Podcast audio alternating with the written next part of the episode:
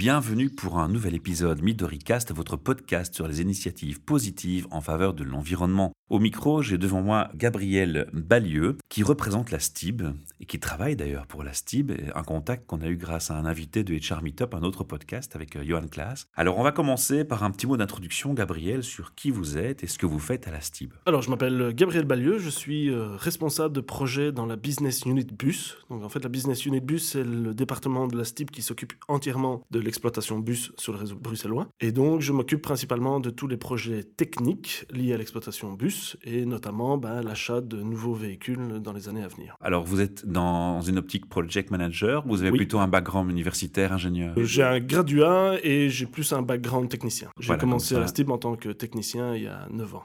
Belle évolution alors. Oui, je, prends une telle euh, belle responsabilité.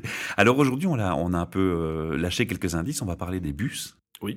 Et puisqu'on est dans un podcast sur les initiatives positives de l'environnement, on a des bonnes nouvelles à annoncer aux auditeurs et surtout aux auditeurs qui sont sur Bruxelles. On va parler de bus électriques. Tout à fait. Comment est-ce qu'on a identifié ce, besoin de passer au bus électrique? Alors on se doute bien qu'il y a une forte attente de la part du public, mais au niveau de la STIP, comment s'est fait la prise de conscience? Alors il n'y a pas vraiment une prise de conscience, dans le sens où on dépend beaucoup du monde politique et donc il y a une démarche politique régionale au niveau Bruxelles de réduction de l'empreinte carbone ici à Bruxelles. Et effectivement, la STIB a un gros rôle à jouer là-dedans. Et donc, on se rend bien compte qu'avec des bus diesel, on ne va pas y arriver. Et donc, il faut euh, changer euh, notre mode de fonctionnement et changer de technologie. Alors, évidemment, le premier pas est difficile à faire. Les suivants seront plus faciles. Donc, on est à un très, très gros carrefour dans la vie du bus ici à Bruxelles. Avant de parler plus en profondeur du bus et du projet en question, j'ai quand même une question qui vient directement à l'esprit.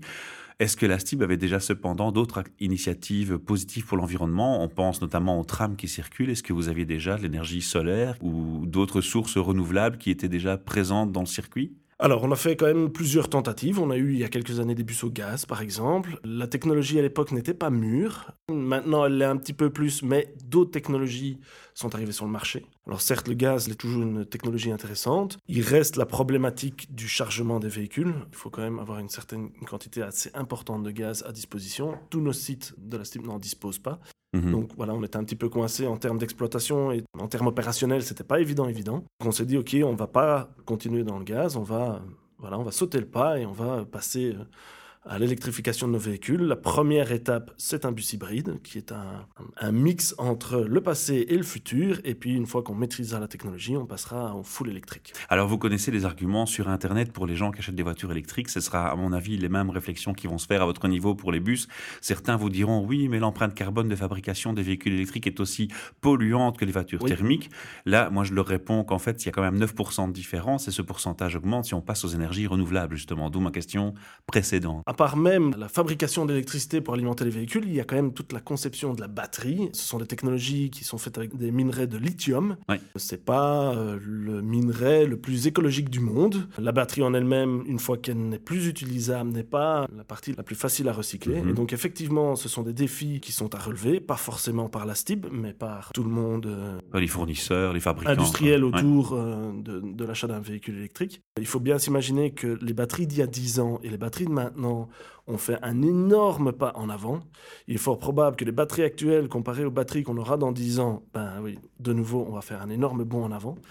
À un moment donné, il faut sauter le pas, c'est comme ça. Il faut faire l'effort, il faut, faire l'effort, il faut faire 1, 2, 3, on saute. Et il y a toujours eu, dans n'importe quoi, il y a toujours eu un pionnier, celui qui a ouvert le chemin et les autres suivent. Et aujourd'hui, ce sera la STIB. aujourd'hui, ce sera la STIB dans ce cas-là, oui. Vous vous êtes intéressé de savoir euh, ce qui se passe dans d'autres pays ou euh, Tout à fait. Alors, pas forcément en termes de, technologie utilisée, mais surtout en termes d'exploitation, puisqu'un bus électrique a une autonomie réduite comparée à un bus diesel. Mhm.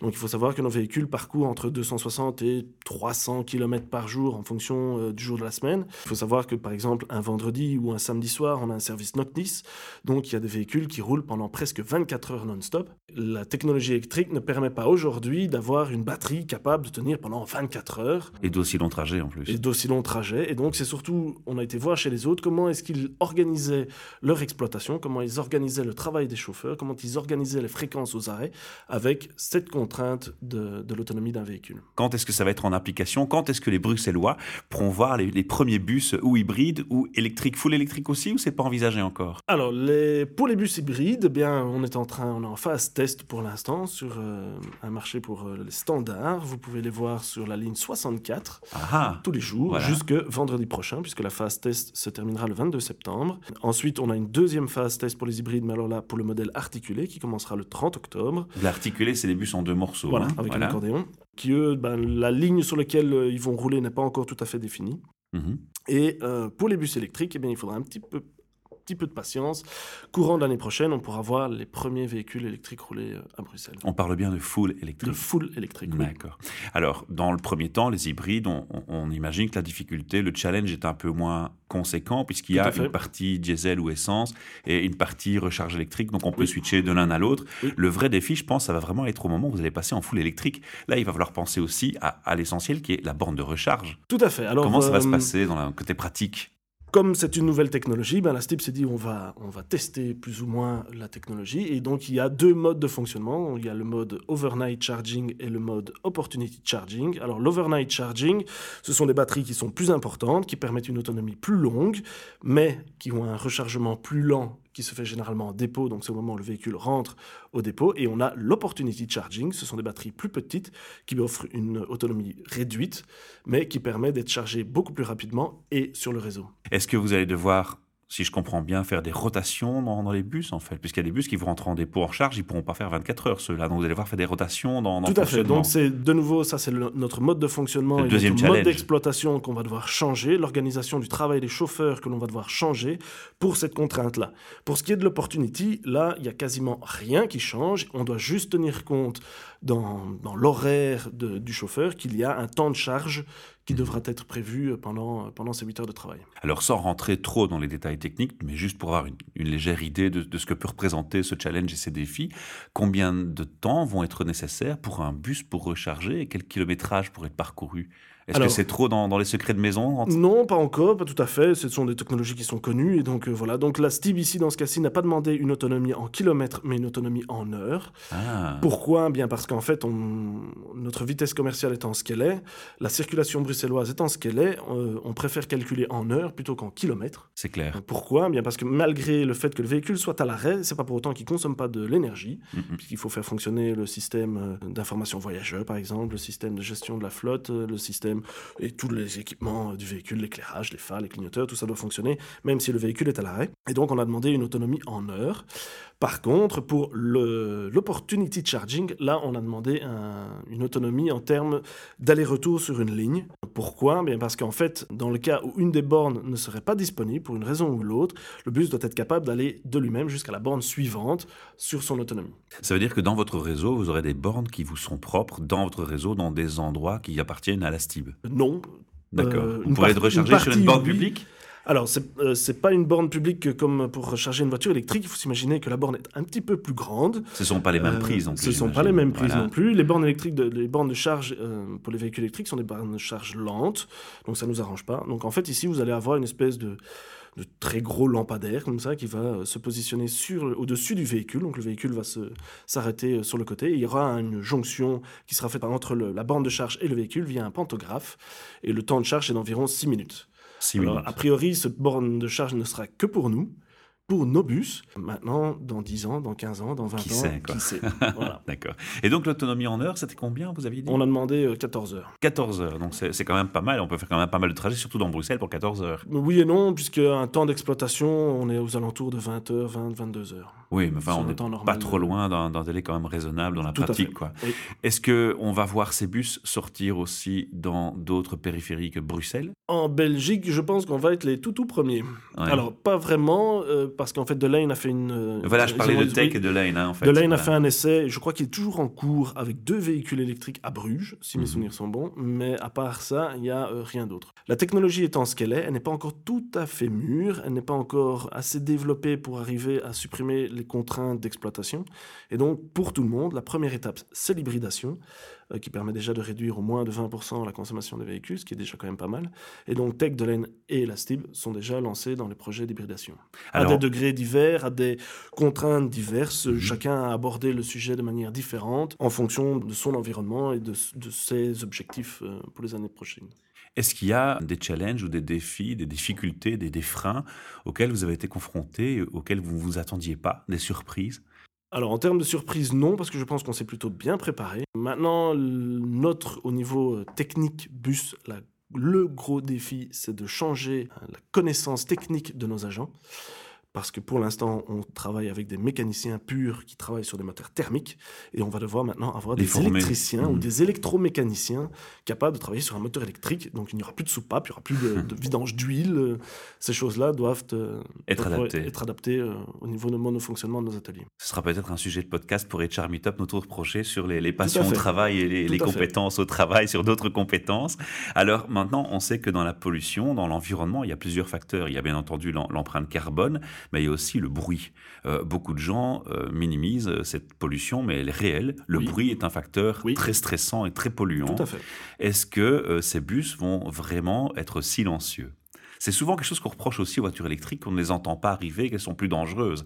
Donc je vais faire aussi le lien avec, dans la formation des chauffeurs, est-ce qu'il y aura des changements aussi? Alors, on prévoit déjà cela. Il n'y a pas que la STIP qui le prévoit, l'Union européenne le prévoit aussi. Donc, à partir, je pense, de 2018, il y a une obligation pour les véhicules électriques d'être munis d'un système, je pense qu'on appelle ça un système AVAS, qui oui, crée... alarme piéton. Oui, une alarme piéton qui est un système qui crée un bruit permettant aux gens de voir qu'il y a un véhicule électrique. Malgré tout, un bus, c'est tout de même un engin de entre 12 et 15 tonnes qui se déplace sur la voirie. Ça n'est pas aussi silencieux qu'une Tesla.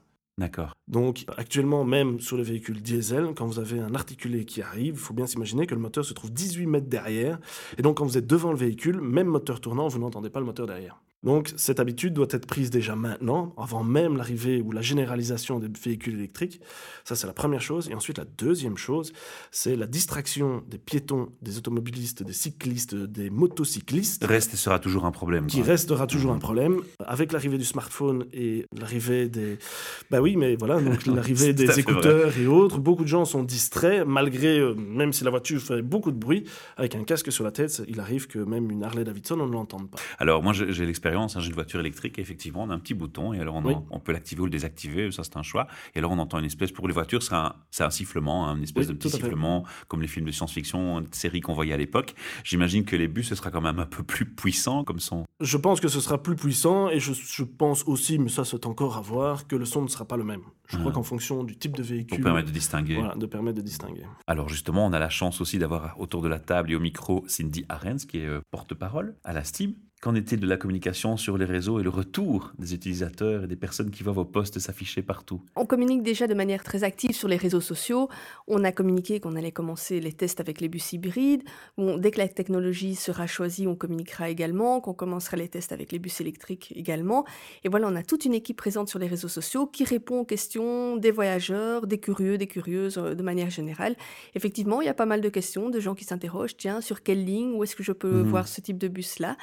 Et voilà, les retours sont assez, de manière générale assez positifs. J'ai pas, j'ai pas les échos de tous mes collègues qui sont en charge des réseaux sociaux, mais voilà, on est là pour leur répondre aussi et leur expliquer pourquoi on le fait, comment ça se passe et vers quoi on tend. C'est un très très bel exemple. Je crois qu'il fallait l'encourager, d'où euh, mon invitation à venir à, ce micro, qui, je rappelle, est un projet euh, qui met en avant l'initiative positive. Hein. C'est le, le, positif qu'on veut absolument mettre en avant et surtout les petites pierres, comme tu disais tantôt. Hein. Chaque petite pierre se, forme un mur et, les murs euh, forment des cathédrales. Et avec ça, on va changer les choses. Hein. Et si on commence un jour, c'est déjà bien. Alors, à titre privé, j'ai encore une question pour toi. Dans ton quotidien, est-ce que tu es aussi impliqué par rapport à l'environnement chez toi? Est-ce que tu fais des choses pour l'environnement qui sont positives? Alors, je vais, je vais prêcher pour notre chapelle, je pense qu'une des solutions les plus faciles à mettre en place, c'est de prendre les transports en commun. C'est vrai. Alors, beaucoup de gens se plaignent que le transport en commun n'est pas assez développé ou quoi que ce soit, mais si on veut que le transport en commun se développe, il faut le prendre. C'est un principe d'offre et de demande. Au plus la demande sera importante, au plus l'offre sera importante. C'est quand même des budgets assez conséquents de faire fonctionner des bus, des trams, des trains, euh, que sais-je. Au plus il y a de gens qui le prennent, au plus il y en aura. C'est un bon message déjà et un beau signal à lancer à tous, c'est clair. Merci. Gabriel et Cindy, une dernière question pour clôturer cette interview. On parlait tantôt d'autres initiatives qui existent au, sein de la STIB. On, peut encore donner quelques exemples d'actions positives pour l'environnement que, que la STIB Eh bien, nous avons quand même, en dehors même des projets d'acquisition de véhicules, on a quand même d'autres projets qui sont en cours, notamment au niveau du recyclage de l'eau, au niveau de l'utilisation de l'énergie, du remplacement des systèmes par euh, des systèmes LED, par exemple, pour les lampes. Mhm. Nos derniers véhicules achetés étaient quand même des normes Euro 6 qui sont déjà nettement moins polluants que les autres euh, véhicules de- des générations précédentes. Donc il y a quand même d'autres initiatives en, en dehors même de l'achat de véhicules. Les trams circulent à l'électricité, les métros aussi. Le métro, il y a un système de récupération de l'énergie de freinage qui est réinjecté sur le réseau. Donc c'est toutes des petites choses. Et comme Gabriel l'a souligné, le fait de prendre le transport public, ben, un bus, un tram, un métro, ce sont X dizaines, centaines de voitures en moins sur les routes. Et ça, c'est important. Ah ça, ce sera un, un très joli mot de clôture qui va Ouais. corroborer ton, ton feedback sur les actions que chacun peut prendre chez soi. Prenez le métro, prenez les transports en public, où que vous soyez. Vous ferez déjà beaucoup pour l'environnement et on vous retrouve bientôt au micro pour d'autres interviews avec d'autres invités. Merci à tous. Merci.